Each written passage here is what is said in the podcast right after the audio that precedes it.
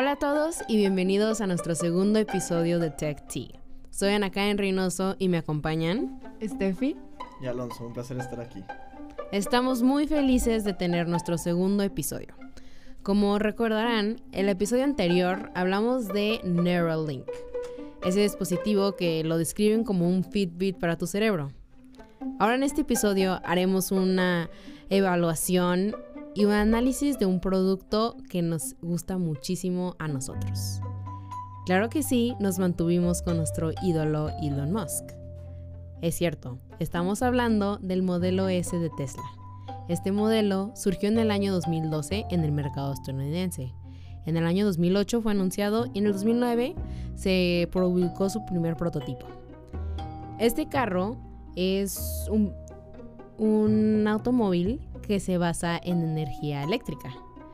Y cabe recalcar que en el año 2013 fue premiado por World Green Car of the Year. Vimos muchos cambios a lo largo de la evolución de este producto. Todos serán muy interesantes. Sin embargo, nos vamos a enfocar en los cinco más significativos. Steffi, ¿quieres decirme algo de esto? Sí, bueno, voy a empezar hablando de el rooftop. Eh, como algunos sabrán, el modelo S de Tesla eh, solía tener un techo normal, pero después le agregaron un techo de cristal. Esto te permitía tener una vista mucho más bonita, era como una vista panorámica dentro del carro. Pero leí en varias noticias que hubo muchísimos problemas. De hecho, a un señor se le zafó el techo entonces Tesla escuchó las quejas de sus clientes y ahora puedes decidir si quieres tener este techo de cristal o no. O sea, puedes tener el techo normal o el techo de cristal. Entonces, eso fue una gran mejora y eso muestra que Tesla escucha a su cliente. Ahora, el siguiente cambio del cual les quiero hablar es de los sensores.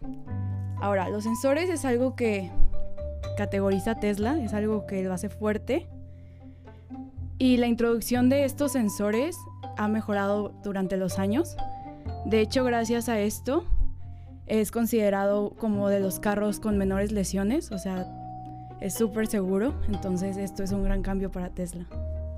Sí, eso es muy interesante. Pues cuando uno compra un carro, lo que más se enfoca es la seguridad. Bueno, eso es en mi caso. Pues cada quien tiene sus diferentes puntos, pero la seguridad que te da un carro es algo que muchos consideran esencial y en, este aspecto Tesla sí se puso en los zapatos de sus clientes. Sí, totalmente. O sea, o sea, él supo mejor lo que quería su cliente y dijo, ok, el cliente quiere seguridad, se la voy a dar, pero el cliente en sí no pedía sensores, el cliente solo pide seguridad y Tesla estuvo un paso adelante siempre y dijo, la mejor forma de tener seguridad es teniendo sensores. Sí, es, esto es tan importante que le dio paso a uno de sus cambios más notorios, más significativos del producto. Estoy hablando claramente del autopilot. El autopilot es algo que caracteriza a Tesla de todos los demás carros. Aunque ha tenido unos accidentes, como me habías comentado antes de empezar a grabar el podcast, ¿no, Alonso? Sí, claro, ha sido un camino muy difícil para la introducción del autopilot en el mercado, porque, claro, es, una, es un cambio muy gradual y la, tecnología apenas está empezando.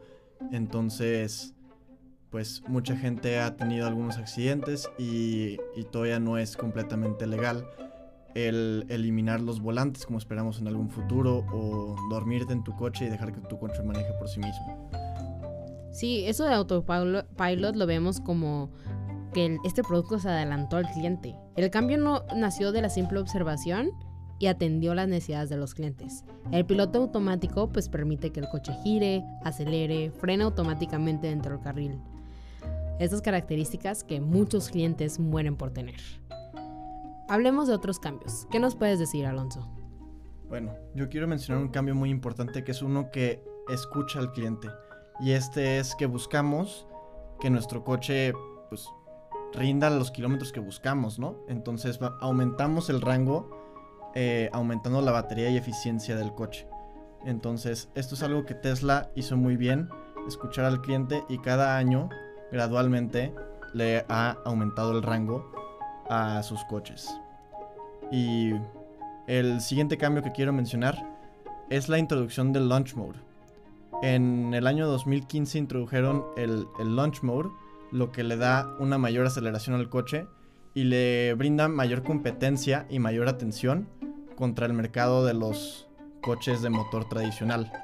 Y bueno, este año están introduciendo un nuevo launch mode y claro, siendo Elon Musk, le ponen un nombre mucho más ridículo, el cual se llama Cheetah Stance. y pues este parece ser mucho más revolucionario y aumentar aún más la aceleración.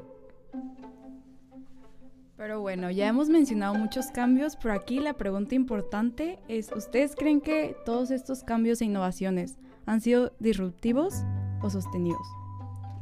Pues yo la verdad creo que son ambos. Más que nada la introducción de este producto en el mercado es completamente disruptiva y tenemos algunos cambios que son pues verdaderamente disruptivos. Como mencionaba Karen, el Autopilot, eso ningún otro producto lo tiene dentro del mercado y pues lo, lo fueron alcanzando algunas otras compañías. Otra parte importante por la que es disruptiva es su cajuela frontera. Ellos también lo introdujeron, el famoso Frunk. Entonces, eso claramente es disruptivo. Y bueno, son la compañía número uno de coches eléctricos porque se fabrica con una cantidad muy reducida de piezas, porque tiene un mantenimiento muy bajo, se requiere muy poco mantenimiento para sus llantas, para su motor, para todo y tiene mucha durabilidad. Entonces esto demuestra que en realidad este producto es realmente disruptivo, pero pues tiene partes que también lo demuestran que son sostenidas, como el aumento en su, en su rango, en su batería y en su aceleración. Esta innovación eh, pues constantemente es sostenida. Mm, muy interesante. Es muy interesante analizar cómo ha evolucionado Tesla. Pero nosotros nos dimos la tarea de reimaginarnos cómo sería Tesla en el futuro. Nos imaginamos un Tesla en 2027, el modelo S de 2027. ¿Cómo será este? Nosotros hicimos algo muy interesante. Estefi, platícanos un poco de qué es lo que hicimos. Sí, no, pues nos encantó imaginarnos este nuevo producto. O sea, pensamos totalmente fuera de la caja. De hecho, nos fuimos tan fuera de la caja que nos fuimos al espacio, básicamente. porque, bueno, les voy a contar los cambios, ahorita van a ver por qué digo que nos fuimos eh, al espacio. Pero los cambios que pensamos es que tengo una batería de 200 kilowatt por hora. sí, o sea, para que rinda más, ya que esto siempre es una preocupación con los carros eléctricos. Queremos tener un piloto automático perfecto, o sea, que ya pueda hacer todo solo que ya no necesites ni cuidarte. No, qué interesante. Y pues podemos ver que esto también tiene una tendencia clara hacia el futurismo, una autonomía total y pues un menor costo. Algo muy interesante que vimos en este análisis, que anteriormente los usuarios de Tesla, todos, bueno, en su gran mayoría, lo compraban por la conciencia al medio ambiente.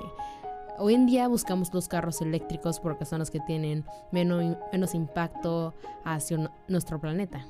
Pero esperamos para que ese año eso ya no sea algo novedoso o algo que todos los carros no tienen. Buscamos que todos tengan esta característica. Entonces por eso no va a ser como algo disruptivo, digamos, que sea un carro que cuide el medio ambiente. Pero algo de lo, de lo más interesante que nos imaginamos de este carro es una fusión. Platícanos un poco. Eh, queremos fusionar a las empresas de Elon Musk. Entonces queremos que este carro tenga motores de SpaceX, por eso decimos lo del espacio. Y también queremos que el carro se conecte con el Neuralink. ¿Se acordarán del episodio pasado que hablamos de esto? Queremos que el carro se controle con tu mente.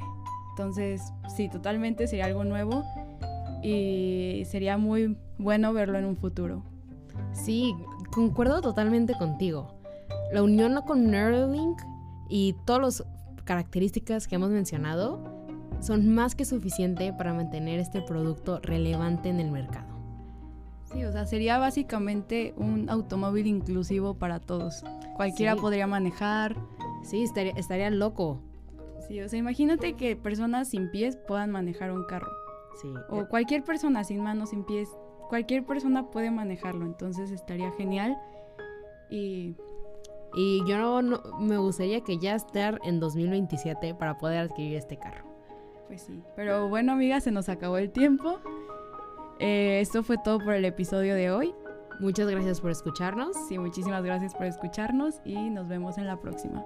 Adiós.